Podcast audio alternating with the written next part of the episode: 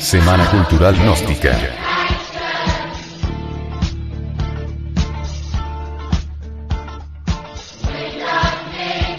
Sobre.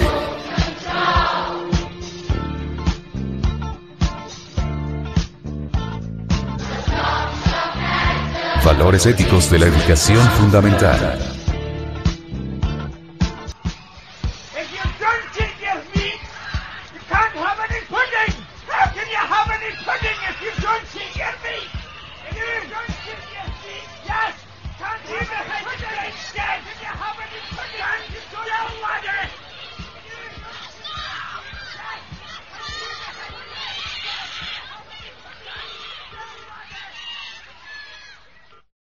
La verdad. Desde la infancia y juventud comienza el vía crucis de nuestra miserable existencia con muchas torceduras mentales, íntimas tragedias de familia, ¡Deja el maldito celular! ¡Deja el maldito celular!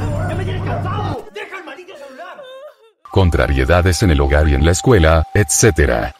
Es claro que en la infancia y juventud, salvo muy raras excepciones, todos estos problemas no alcanzan a afectarnos en forma realmente profunda,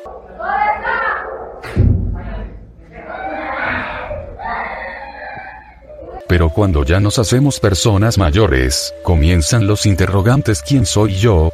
¿De dónde vengo? ¿Por qué tengo que sufrir? ¿Cuál es el objeto de esta existencia? Etcétera, etcétera, etcétera. Todos en el camino de la vida nos hemos hecho estas preguntas, todos alguna vez hemos querido investigar, inquirir, conocer el porqué de tantas amarguras, sinsabores, luchas y sufrimientos, pero desgraciadamente siempre terminamos embotellados en alguna teoría, en alguna opinión, en alguna creencia en lo que dijo el vecino, en lo que nos contestó algún viejo decrépito, etc.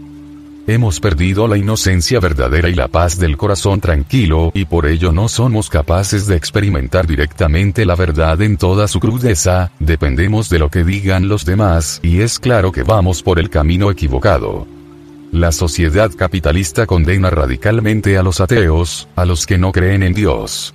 La sociedad marxista-leninista condena a los que sí creen en Dios, pero en el fondo ambas cosas son lo mismo, cuestión de opiniones, caprichos de la gente, proyecciones de la mente. Ni la credulidad, ni la incredulidad, ni el escepticismo, significan haber experimentado la verdad.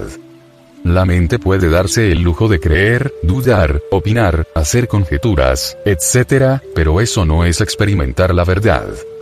También podemos darnos el lujo de creer en el sol o de no creer en él y hasta de dudar de él, pero el astro rey seguirá dando luz y vida a todo lo existente sin que nuestras opiniones tengan para él la menor importancia. Tras de la creencia ciega, tras de la incredulidad y el escepticismo, se esconden muchos matices de falsa moral y muchos conceptos equivocados de falsa respetabilidad a cuya sombra se robustece el ego. La sociedad de tipo capitalista y la sociedad de tipo comunista tienen cada una a su modo y de acuerdo con sus caprichos, prejuicios y teorías, su tipo especial de moral. Lo que es moral dentro del bloque capitalista es inmoral dentro del bloque comunista y viceversa. La moral depende de las costumbres, del lugar, de la época. Lo que en un país es moral en otro país es inmoral y lo que en una época fue moral, en otra época es inmoral. La moral no tiene valor esencial alguno, analizándola a fondo, resulta estúpida en un ciento por ciento. La educación fundamental no enseña moral, la educación fundamental enseña ética revolucionaria y eso es lo que necesitan las nuevas generaciones. Desde la noche aterradora de los siglos, en todos los tiempos, siempre hubo hombres que se alejaron del mundo para buscar la verdad. Es absurdo alejarse del mundo para buscar la verdad porque ella se encuentra dentro del mundo y dentro del hombre aquí y ahora.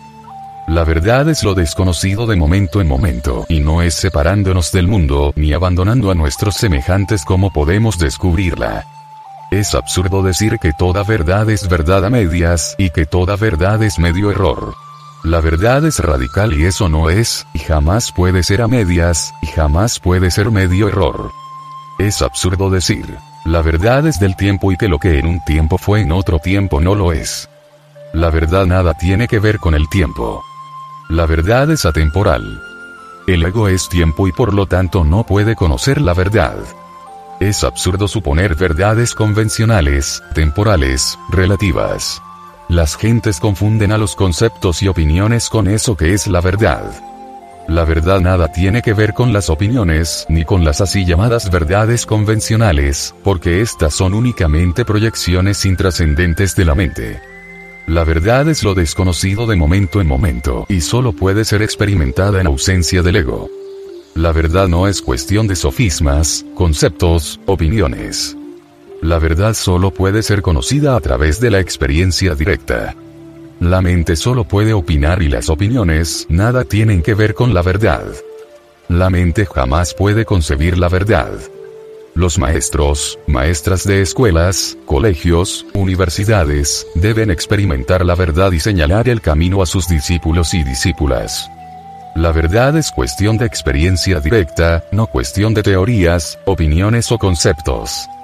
Podemos y debemos estudiar pero es urgente experimentar por sí mismos y en forma directa lo que haya de verdad en cada teoría, concepto, opinión, etcétera, etcétera, etcétera. Debemos estudiar, analizar, inquirir, pero también necesitamos con urgencia inaplazable experimentar la verdad contenida en todo aquello que estudiamos. Es imposible experimentar la verdad mientras la mente se encuentra agitada, convulsionada, atormentada por las opiniones contrapuestas. Solo es posible experimentar la verdad cuando la mente está quieta, cuando la mente está en silencio. Los maestros y maestras de escuelas, colegios y universidades, deben indicar a los alumnos y alumnas el camino de la meditación interior profunda. El camino de la meditación interior profunda nos conduce hasta la quietud y el silencio de la mente. Cuando la mente está quieta, vacía de pensamientos, deseos, opiniones, etc., cuando la mente está en silencio adviene a nosotros la verdad.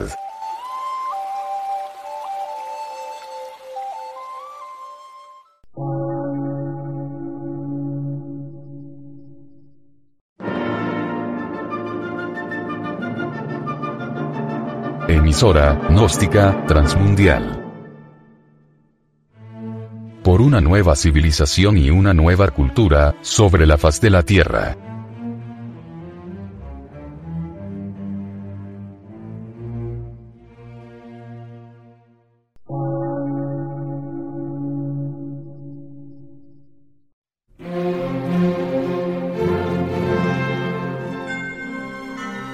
Medio de radiodifusión científico, artístico, místico y filosófico, de la Asociación Colombiana de Centros de Estudios Gnósticos, Antropológicos, Psicológicos y Culturales. A.C.